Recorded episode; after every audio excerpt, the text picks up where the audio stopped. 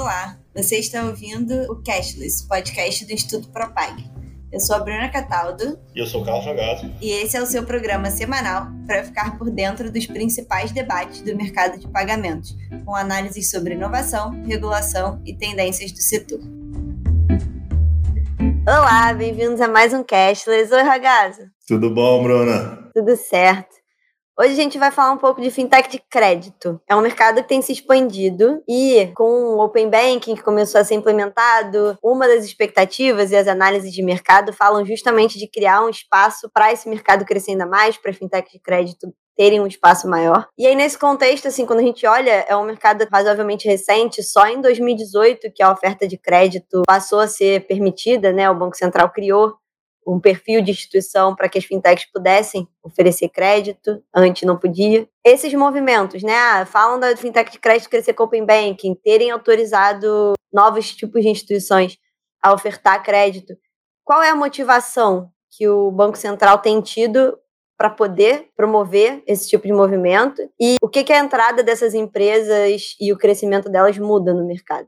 Esse tipo de pergunta que tem vários ângulos, né? Então, você pegar primeiro um diagnóstico né, do mercado de crédito brasileiro, a primeira coisa que vem na cabeça das pessoas é spread alto. Todo mundo fica com esse negócio bem claro, né? Sai vários relatórios, o Banco Central fala sobre isso, a agenda tem sido bastante para enfrentar isso. Mas tem outras questões, tem situações é, procedimentais, né? não só o spread alto, como é difícil você conseguir ter acesso ao crédito, ele era pouco capilarizado, tinha questões não só relacionadas ao preço e ao tempo de você ter acesso ao crédito, mas também a capilaridade ao acesso do crédito.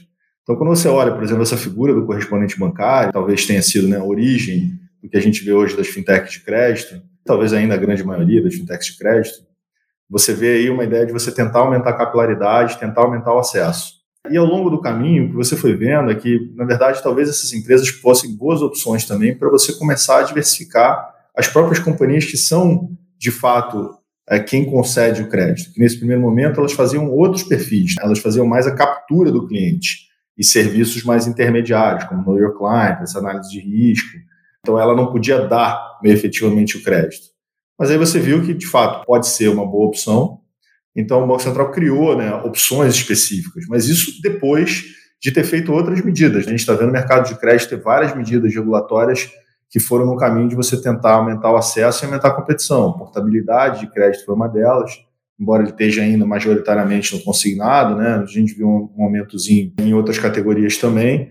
A gente viu o cadastro positivo chegar também com essa ideia de melhorar a qualidade do dado.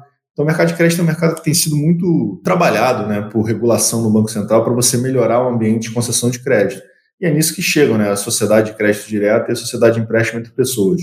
Eu sempre esqueço as siglas. A gente viu até é, o próprio pessoal do Banco Central, de vez em quando, esquecendo as siglas, né, do SCD e SCP. Mas é, a, a, ideia né, de você ter instituições financeiras operando por meio digital com menor perfil de risco, elas não, não movimentam uma quantidade muito grande de dinheiro, é um caminho para você começar a transformar esse player que era um player para você aumentar a capilaridade num player que vai efetivamente ser um competidor na oferta de crédito. Né? Ele sai da ideia de só ser um, um, novo perfil de agência, né? ele, ao invés de você ter o crescimento das agências, você tem um crescimento via correspondente bancário, para ele efetivamente entrar no mercado e começar a competir por crédito.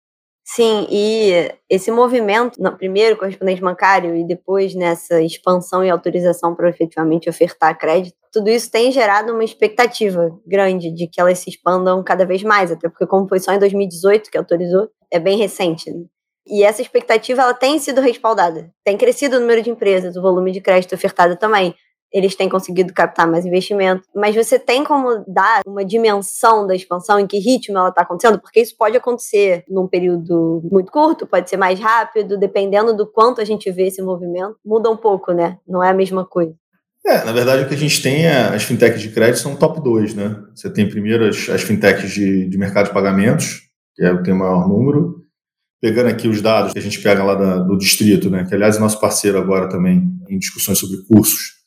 Mas quando a gente vê 142 fintechs no mercado de crédito brasileiro, né, quase 70% delas nos últimos cinco anos, nossa, é um mercado que está crescendo bastante. É uma coisa que tem, tem a ver você vê que existe uma demanda específica por esse modelo, que esse modelo vem atendendo uma série de expectativas do consumidor brasileiro de crédito. deu uma desacelerada durante a pandemia. Acho que todo mundo ficou com medo né, nos primeiros meses da pandemia. Aliás, eu tenho visto isso para vários setores. Vários setores meio que paralisaram nos primeiros meses, depois voltaram.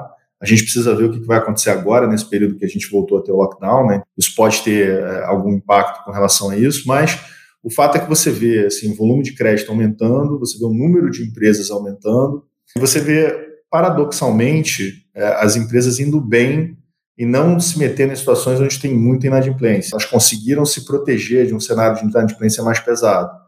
Quando você olha o cenário de falta de acesso a benefícios, que é um, um, grupo específico que pode ser atendido por fintech, a fintech soube trabalhar com informação, tecnologia e a própria presença de juro baixo para poder se preservar de um impacto de inadimplência que pudesse fazer com que o segmento não crescesse ou crescesse de forma não muito saudável deu uma reduzida, mas ele está trabalhando bem com relação a isso. E o Brasil ainda tem é, muito espaço para você ter incremento de crédito. Tem grupos que não estão sendo tão atendidos assim, um espaço muito grande para você poder desenvolver.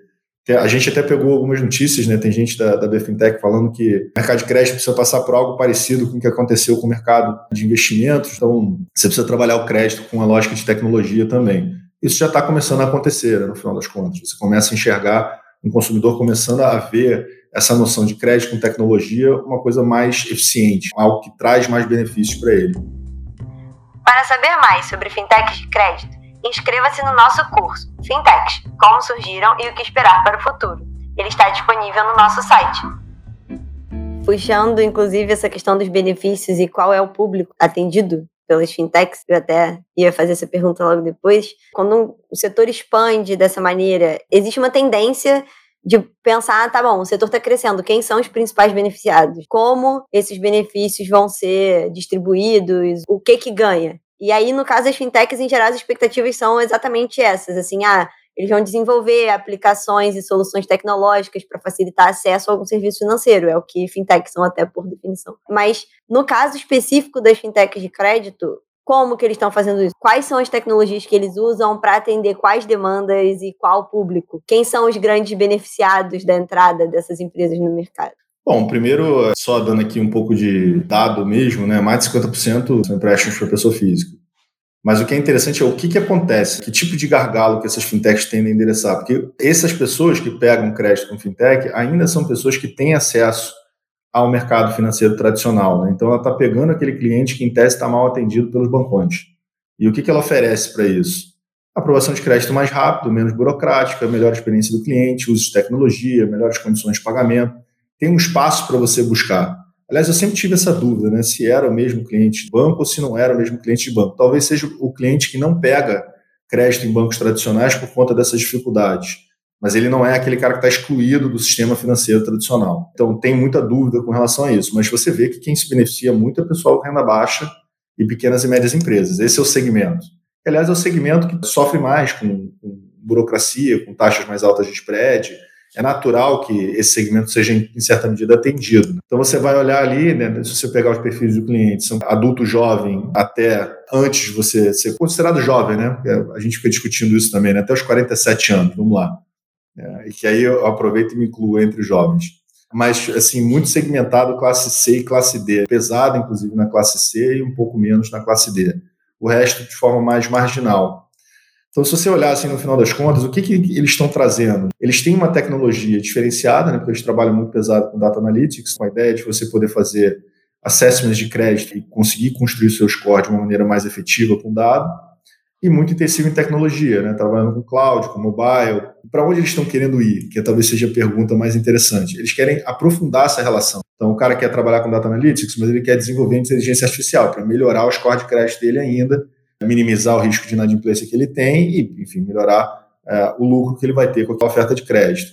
Blockchain, para você trazer mais segurança para as operações, você reduzir também o custo burocrático delas e algo que identifique o consumidor de uma maneira mais fácil, mais rápida, daí vem as, te as tecnologias de biometria.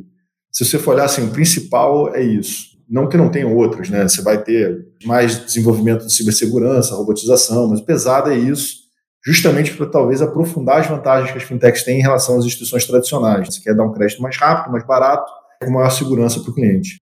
É, faz sentido, inclusive, pensando que o público que eles miram é justamente um público que não é atendido, em geral, que não é atendido pelos bancos e cobrarem alto a taxa porque entendem que o risco é alto. Se eles conseguem trabalhar melhor os dados, eles conseguem criar condições para ofertar para esse público sem ter risco de inadimplência tão grande. Então faz todo sentido que eles busquem desenvolver, que eles já entregam e as que eles buscam desenvolver sejam voltadas para dados.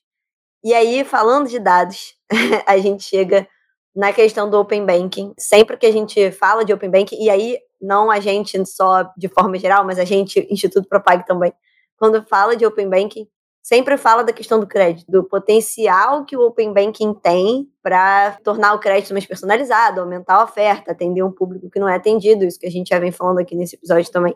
Mas aí, onde que as fintechs entram exatamente nessa expectativa? E a gente sabe que assim, o Brasil está sendo bastante contemporâneo até com a agenda de Open Banking. Então é mais difícil ter resultado estruturado de outros lugares. A gente já falou isso aqui em vários episódios, inclusive. Mas a gente consegue olhar nos países que já têm resultado, por exemplo, Reino Unido, uma participação diferente das fintechs ou expansão das soluções de crédito, vindo necessariamente delas ou não. Como é que essa agenda se integra, né? O Open Banking, o crédito e as fintechs? Bom, primeiro é o de sempre, né? Você vai conseguir dar mais informações para um player diferente, né? Dos players que têm aquele monopólio informacional. E as fintechs são um desses players que podem receber essas informações para poder trabalhar melhor e conseguir fazer um score de crédito mais adequado, conseguir ser mais competitiva. Aliás, não só para o score de crédito, mas também um formato de novos produtos. Você vai ver o perfil de consumo daquele determinado cliente ou daquele grupo de clientes e vai conseguir desenvolver produtos novos, provavelmente, ou quem sabe, né, com taxas mais atrativas. Quando a gente olha lá para fora, acho que o, o, período em si prejudica um pouco a gente ver o papel das fintechs, porque muito das PMEs lá de fora foram atendidas por programas assistenciais. Então a gente não teve tanto espaço assim para ocupar esse negócio, mas teve, alguma coisa teve sim, e a gente já consegue enxergar, né, teve alguns dados, né? 18% já recorreu a crédito de fontes alternativas. E aí essas fontes alternativas são justamente cooperativas e fintechs. Isso aconteceu no Reino Unido. É uma ideia interessante, no final das contas, e, e tem pesquisas do, do, quanto as empresas estariam dispostas a pegar empréstimos de fontes alternativas, incluindo isso aí fintechs. Isso tem crescido. Então, é, uma, é um indicativo de que sim, né, o Open Banking pode facilitar, é um indicativo de que não só você pode ter eh, só a fonte de acesso a crédito, mas também produtos de crédito que são desenvolvidos via Open Bank. A gente fez um primeiro levantamento internacionalmente, tem mais 50 produtos desenvolvidos via Open Banking por fintechs.